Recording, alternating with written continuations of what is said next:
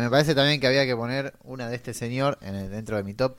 Y no creo que haya mucha de esta década ahora que lo pienso. Creo que solo tiene dos. Eh, y ese Phantom Thread de Paul Thomas Anderson, Ah, el puesto 5. Pensé que me Eh, estabas eh, ironizando, pensé que me ibas a tirar una película. Ah, no, no, está muy bien. Phantom Yo Thread, soy un sí. caballero. Phantom Thread de Paul Thomas Anderson de 2017. Justo Juan me hablaba de, bueno, de Burning como una reinterpretación de Vértigo. Y bueno, un poco, no sé si exactamente de Vértigo, pero Phantom Thread es una, más bien una relectura de toda la obra de Hitchcock, me parece. Y también de la figura de Hitchcock como, como persona, si se quiere, dentro de un ámbito biográfico. Eh, y además me parece la mejor película eh, romántica quizás de esta década, cuando aparentemente no parezca justamente ser...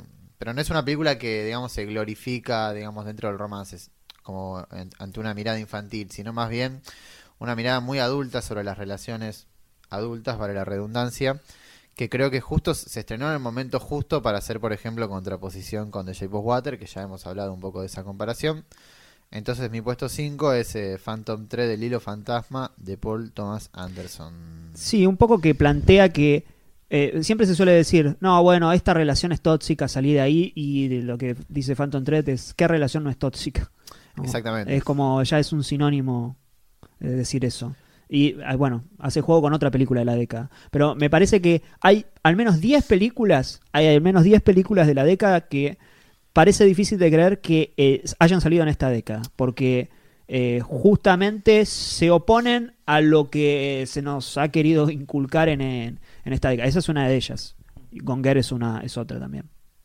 Bueno, eh, sí. Eh, ¿Qué vas a decir, Gonger? en, algún ¿Vas a momento, de- en algún momento de mi lista está. Eh, no, pero una película que una película que me quedó afuera del ranking y justamente trata este tema de la, de la relación entre el hombre y la mujer y la relación conflictiva que puede haber una pareja es Aitonia, Ahí, Tonya, de, claro. de Craig Gillespie. Que eh, lo que te muestra, digamos, es la, la crudeza de una relación, digamos, y lo que tiene para mí la película, la clave de la película, no solamente eh, en términos de la relación que tienen ellos dos, sino digamos, la, la voluntad que tiene ella de ser la mejor patinadora del mundo, es una mirada totalmente empática, digamos, y eso es lo que para mí es lo que hace clave de la película, que es lo mismo que tiene el mejor Scorsese, digamos, Sí. que en ningún momento juzga a sus personajes, eh, y eso me parece clave y, y una mirada muy eh, atípica sobre las relaciones. También la tenía El Incendio, una película El argentina, Incendio, claro. que era sobre, eh, ahí sí era centrada en la pareja y era como una película muy reflexiva sobre, sobre la sobre la, la problemática de la pareja, sobre la dinámica de una pareja. Eh, y es una es una idea que va un poco a, a contracorriente de, Sí. de las miradas políticas que hay hoy sobre, sobre las relaciones. Bueno, creo que Cold War un poco también lo hace. Blue Valentine también un poco lo hace. Eh, creo que acá puede ser, puede que seguramente en Phantom Thread y en Gonger es más áspero. Eh, pero, pero sí, sí. Y, y otras películas, eh, bueno, Low Wall Street, eh, justo al mencionarse Scorsese, también es una película que es raro que salga en esta década por lo que, por lo que propone y cómo lo muestra, ¿no? Casi una forma eh, muy, muy, muy explícita en tiempo donde justamente se quiere como correr la cámara. Sí, si les interesa, bueno, si ven Phantom 3, si es que no la vieron todavía y les interesa, digamos, ahondar más sobre este tipo de películas, aprovecho el hashtag agosto de Verhoeven y recomiendo Delicias Turcas, que es una película bastante similar en cuanto a la, mm, digamos, ante, en, cuanto, en cuanto a la idea que propone.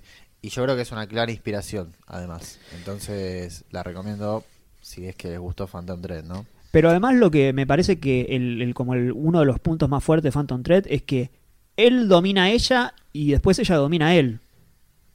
Claro, sí. Eh, entonces es eh, medio un juego de que no, no, no, no termina, no termina No nunca. hay un claro ganador. No.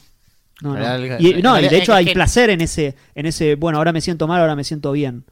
Claro, el tema es que no hay un claro ganador. Lo que termina pasando es. No es un spoiler, ¿no? Pero lo que termina pasando es que hay más un claro perdedor. Y un perdedor en conjunto. Y no tanto un ganador en conjunto. Sí, sí, Eh, sí, se entiende. Así que